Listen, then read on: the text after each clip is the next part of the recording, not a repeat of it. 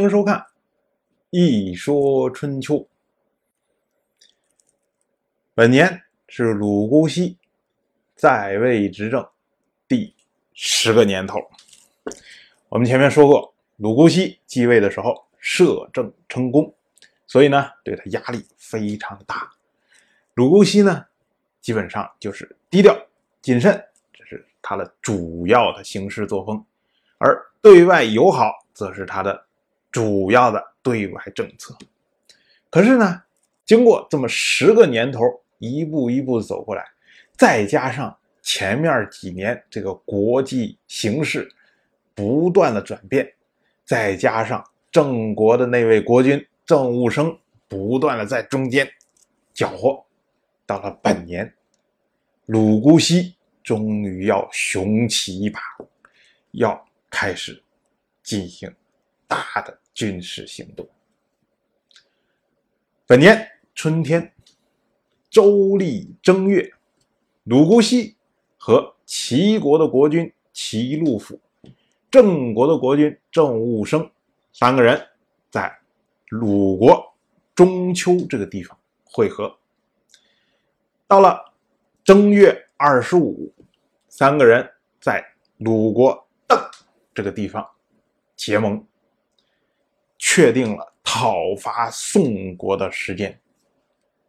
我们前面说过，去年的时候，郑武生假借王室天王的命令，说宋国不朝见天王，所以呢要讨伐他。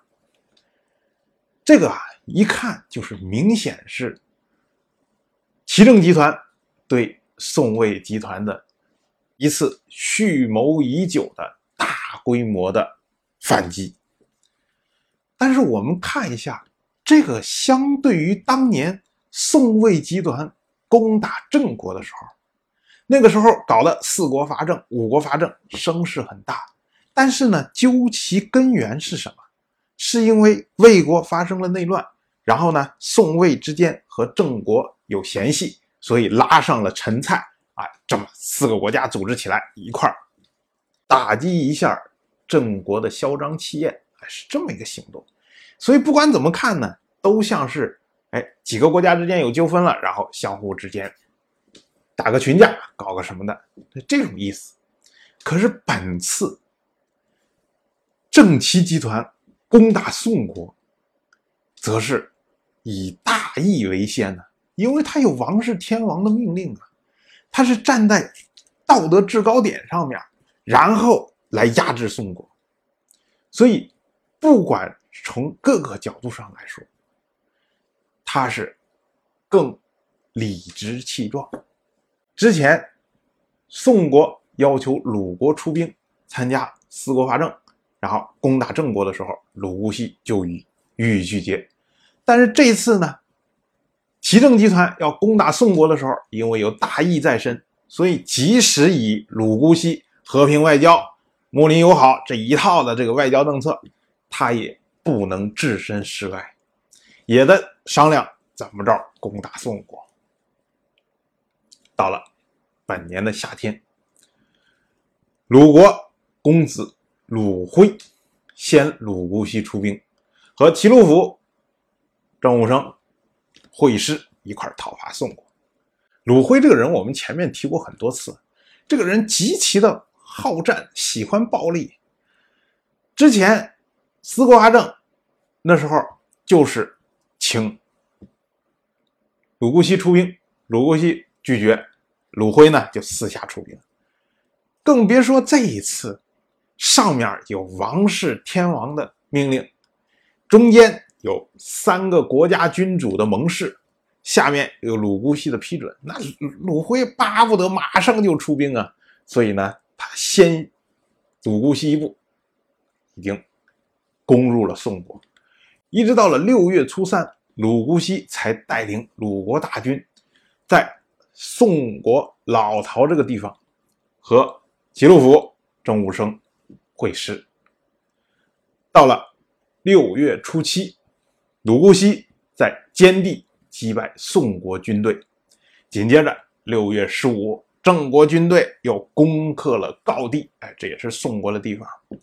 到了六月十六，也就是郑国攻克郜地的第二天，郑国就把郜地这个地方送给了鲁国。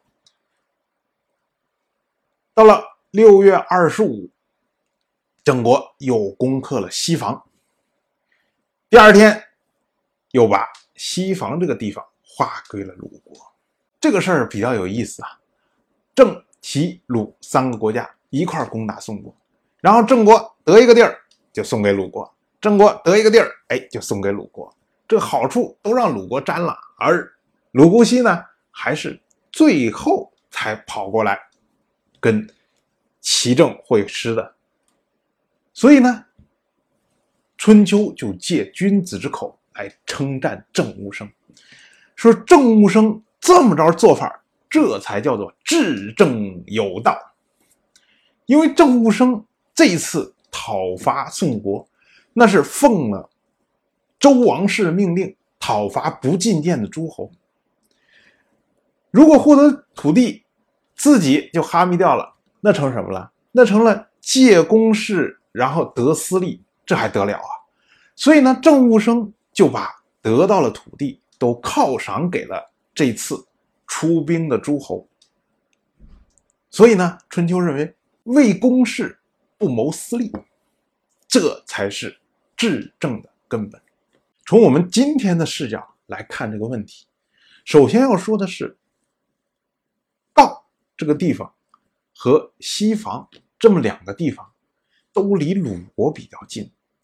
我们前面说过，自从姬义就东迁洛邑之后，王室的权威下降，导致呢诸侯所拥有的在他们核心势力范围以外的飞地，对他们来说成本非常的高。这些地既不容易保存。也不容易管理，收益呢也不容易集中，所以有只是略胜于无。我们前面说过，郑国特意拿仿地去换鲁国的许田，就是因为仿地对他来说是飞地，离得太远，离他的核心势力圈太远。如今又得了这么两块飞地，郑国难道把这两块地？据为己有之后，回头再去找鲁国去换吗？完全没有必要。所以呢，郑武生将这两块地送给鲁国，这是非常容易理解的事情。但是有一个问题，我们知道，一共参战的三个国家：齐国、郑国、鲁国。那郑国这两块地不能要，可是齐国和鲁国本来是邻国，这两块地方既然离鲁国，近，那么离齐国也不会太远。可是为什么把这两块地都给了鲁国，而没有给了齐国，或者是两个国家一人一个呢？这实际上就是郑武生的私心，因为郑武生还有一个非常大的计划，需要鲁国的配合。这个事情呢，不用太远，到明年的时候大家就会看到。所以呢，郑武生。把两块地，既然靠近鲁国，就都划给鲁国，以讨好鲁国。那齐国怎么办？三个国家一块参战，一个得了名，一个得了利，啊，齐国自己就白干吗？并不是这样的。齐国是郑国非常重要的盟友，所以郑国不会亏待他，只不过不是在这一次而已。当然，我就这么一说，您就那么。一听，谢谢收看。如果您对《一说春秋》这个节目感兴趣的话，请在微信中搜索公众号“一说春秋”，关注我。您不仅能得到《一说春秋》文字版的推送，还可以直接和我互动交流。我在那里等待您的真知灼见。